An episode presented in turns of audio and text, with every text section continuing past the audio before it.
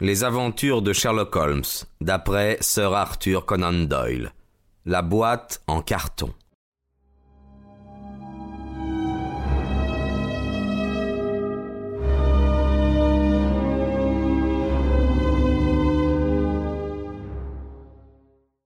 La ficelle est d'un intérêt extraordinaire, observa-t-il en l'élevant à la lumière et en la flairant comme un chien de chasse. Que pensez-vous de cette ficelle, Lestrade? Eh bien, elle a été goudronnée. Précisément. C'est un morceau de ficelle goudronnée. Vous avez aussi remarqué sans doute que mademoiselle Cushing l'a coupé avec des ciseaux, comme en témoigne le double effilochage de chaque côté. Cela est important. Ah, je ne vois pas cette importance, commença Lestrade. L'importance réside dans le fait que le nœud est intact et que ce nœud est assez particulier. Il est très adroitement confectionné. J'ai rédigé une note à ce sujet, répondit Lestrade avec suffisance. Ne parlons plus de la ficelle, alors, fit Holmes en souriant. Venons-en au papier qui enveloppait la boîte. Du papier brun, avec une odeur distincte de café. Comment, vous ne l'aviez pas senti? Je crois que c'est incontestable. L'adresse est écrite un peu à la débandade. Mademoiselle S. Cushing, Cross Street, Croydon. Rédigée avec une plume à pointe large, probablement une J, et avec de l'encre de qualité très inférieure. Le mot Croydon a d'abord été écrit avec un I, puis le I a été corrigé en Y. Le paquet a donc été adressé par un homme, l'écriture est indiscutablement masculine, d'une instruction limitée et peu familiarisée avec la ville de Croydon. Bon, la boîte est une boîte jaune d'une demi-livre de tabac doux. Elle ne présente rien d'intéressant, sauf deux traces nettes d'un pouce sous l'angle gauche. Elle est remplie de gros sel, d'une qualité habituellement utilisée pour la construction des pots et des cuirs grossiers. Et, couchée dans le sel, Voici les étranges pièces annexes de notre dossier. Tout en parlant, il prit les deux oreilles, posa une planche sur ses genoux et procéda à leur examen minutieux. Lestrade et moi l'encadrions et nous regardions alternativement ces horribles dépouilles et le visage méditatif tendu de notre compagnon. Finalement, il les reposa dans le sel et demeura silencieux quelque temps. Vous avez remarqué, bien entendu, demanda-t-il, que ces oreilles n'appartiennent pas à la même personne. Oui, je l'ai vu, mais il s'agit d'une mauvaise plaisanterie d'étudiant dans une salle de dissection, euh, peu importer deux oreilles dépareillées ou une paire. En effet, mais il ne s'agit pas d'une mauvaise plaisanterie. Euh, vous en êtes sûr? De fortes présomptions s'y opposent. Dans les salles de dissection, les cadavres reçoivent une injection de liquide antiseptique. Ces oreilles n'en portent pas trace. D'autre part, elles sont fraîches. Elles ont été arrachées avec un instrument émoussé. Or, les étudiants travaillent avec de bons instruments. Par ailleurs, un esprit tant soit peu médical aurait songé à du phénol ou de l'alcool rectifié, mais sûrement pas à du gros sel. Je répète, qu'il ne s'agit pas d'une farce, mais d'un crime grave. Un petit frisson me parcourut l'échine en entendant les mots de mon compagnon et en regardant le sérieux qui avait durci ses traits. Ce préliminaire brutal semblait présager un drame horrible et inexplicable encore à l'arrière-plan. L'estrade, toutefois, secoua la tête comme quelqu'un qui n'est qu'à demi convaincu. Je ne nie pas que la thèse de la farce se heurte à plusieurs objections, dit-il, mais il y en a de bien plus fortes contre la vôtre. Nous savons que cette femme a mené une existence très discrète et très respectable à Penge, comme ici depuis vingt ans. Elle ne s'est presque jamais absentée de chez elle plus d'une journée. Pourquoi dès lors un criminel lui enverrait-il les preuves de son crime?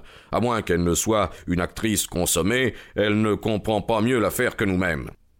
Tel est le problème que nous avons à résoudre, répondit Holmes. Pour ma part, je m'y attellerai en présumant que mon raisonnement est correct et qu'un double assassinat a été commis. L'une de ces oreilles est une oreille de femme, petite, délicate, percée par un anneau. Ces deux personnes sont sans doute mortes, sinon nous aurions entendu parler d'elles. Nous sommes vendredi. Le paquet a été posté jeudi matin. Le drame a donc eu lieu mercredi ou mardi ou plus tôt. Si ces deux personnes ont été assassinées, qui d'autre que leur meurtrier aurait adressé à mademoiselle Cushing la preuve de son crime Nous pouvons déduire que l'expéditeur du paquet est l'homme que nous recherchons. Mais il devait avoir une bonne raison pour s'adresser à mademoiselle Cushing. Quelle raison? Sans doute pour l'avertir que le crime avait été commis, ou peut-être pour la faire souffrir. Mais dans ce cas, elle sait qui il est. Le sait-elle? J'en doute. Si elle le sait, pourquoi aurait-elle alerté la police? Elle aurait enterré les oreilles, et personne n'en aurait rien su. Voilà ce qu'elle aurait fait si elle avait désiré protéger le criminel. Mais si elle ne désirait pas le protéger, alors elle nous aurait livré son nom. C'est un bel écheveau à débrouiller. Il avait parlé en regardant dans le vague. Soudain, il sauta sur ses pieds et se tourna vers la maison. J'ai quelques questions à poser à mademoiselle Cushing, dit-il. Dans ce cas, je vais vous laisser ici, déclara Lestrade, car j'ai une autre petite affaire en cours. Je crois n'avoir plus rien à tirer de mademoiselle Cushing. Retrouvez-moi au commissariat. Nous y passerons en nous rendant à la gare, répondit Holmes.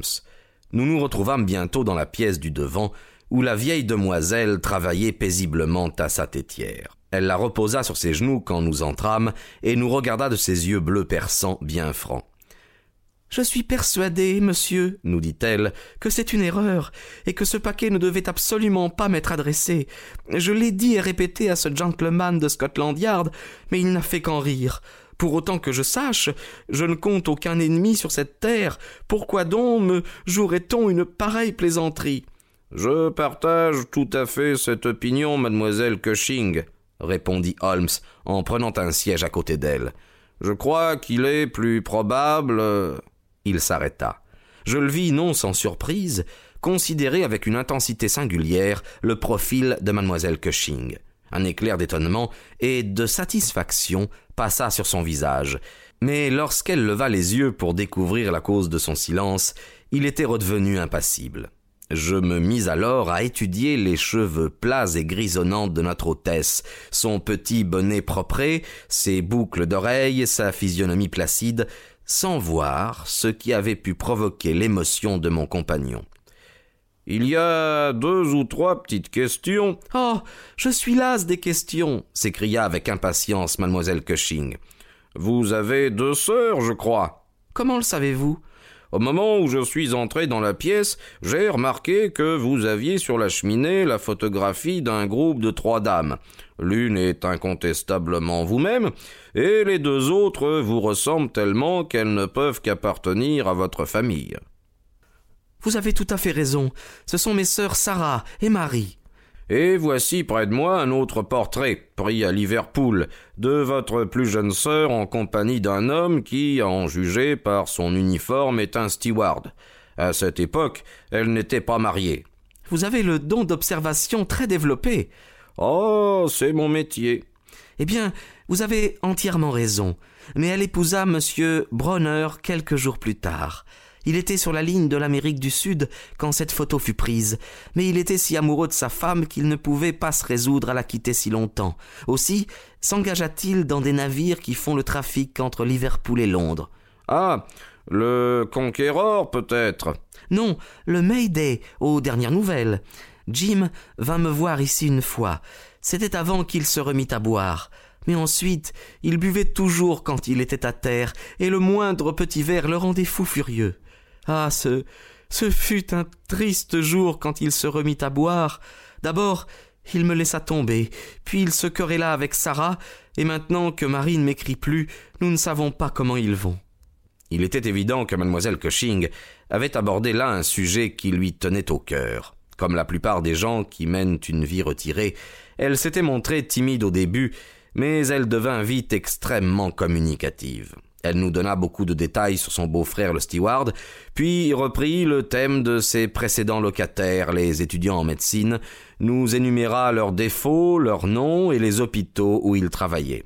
Holmes écoutait tout avec beaucoup d'attention et l'interrompait parfois pour lui poser une question. À propos de votre deuxième sœur, Sarah, dit-il, je me demande pourquoi, puisque vous êtes célibataires toutes les deux, vous n'habitez pas ensemble. Ah, on voit bien que vous ne connaissez pas le caractère de Sarah. Quand je suis venu à Croydon, j'ai essayé. Il y a deux mois, nous avons dû nous séparer. Je ne veux rien dire contre ma sœur, mais elle se mêle toujours de tout et elle est difficile à satisfaire, Sarah. Vous dites qu'elle s'est disputée avec votre famille de Liverpool? Oui, et pourtant, ils furent quelque temps les meilleurs amis du monde. Elle était allée à Liverpool pour habiter avec eux, et à présent, elle n'a pas de mots assez durs pour Jim Bronner. Quand elle était ici, elle ne parlait de rien d'autre que de son ivrognerie et de ses mauvaises manières. Je pense qu'il n'a pas dû supporter ses ingérences dans son ménage, et que leur brouille a commencé comme ça.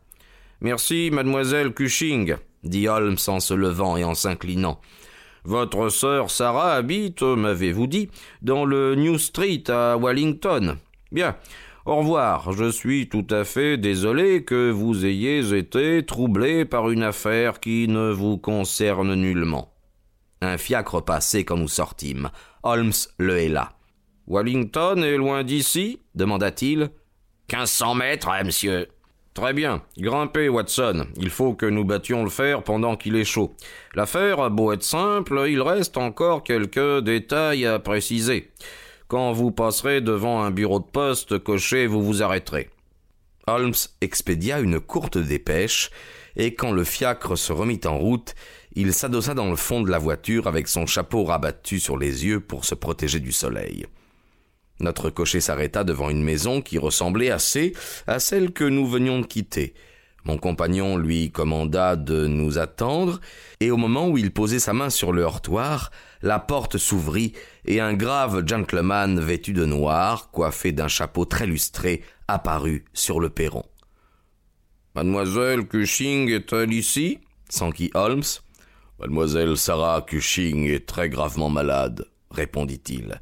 Depuis hier, elle souffre d'un dérangement cérébral extrêmement sérieux. En ma qualité de médecin, je ne saurais prendre la responsabilité d'autoriser une visite. Je vous prie de revenir dans dix jours. Il enfila ses gants, referma la porte et descendit la rue. Eh bien, si nous ne pouvons pas, eh bien, nous ne pouvons pas, fit Holmes avec entrain.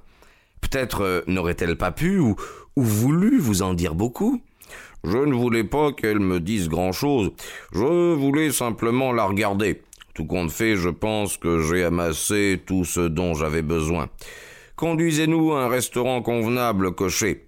Nous allons déjeuner, après quoi nous irons retrouver l'ami Lestrade au commissariat de police. Nous déjeunâmes fort agréablement tous les deux.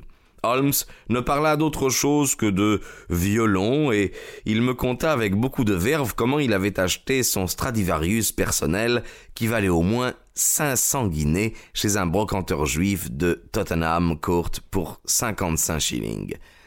Ce qui le lança sur Paganini, et pendant une heure, il multiplia les anecdotes sur cet homme extraordinaire. L'après-midi était fort avancé et l'ardeur du soleil légèrement tombée quand nous arrivâmes au commissariat.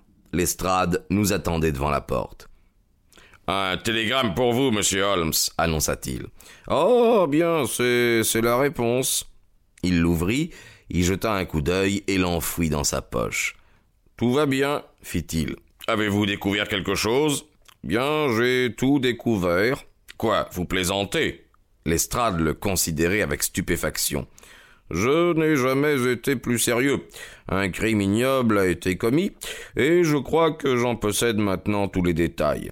Et le criminel? Holmes griffonna quelques mots au dos d'une de ses cartes de visite et l'attendit à l'estrade. Voilà le nom, dit-il.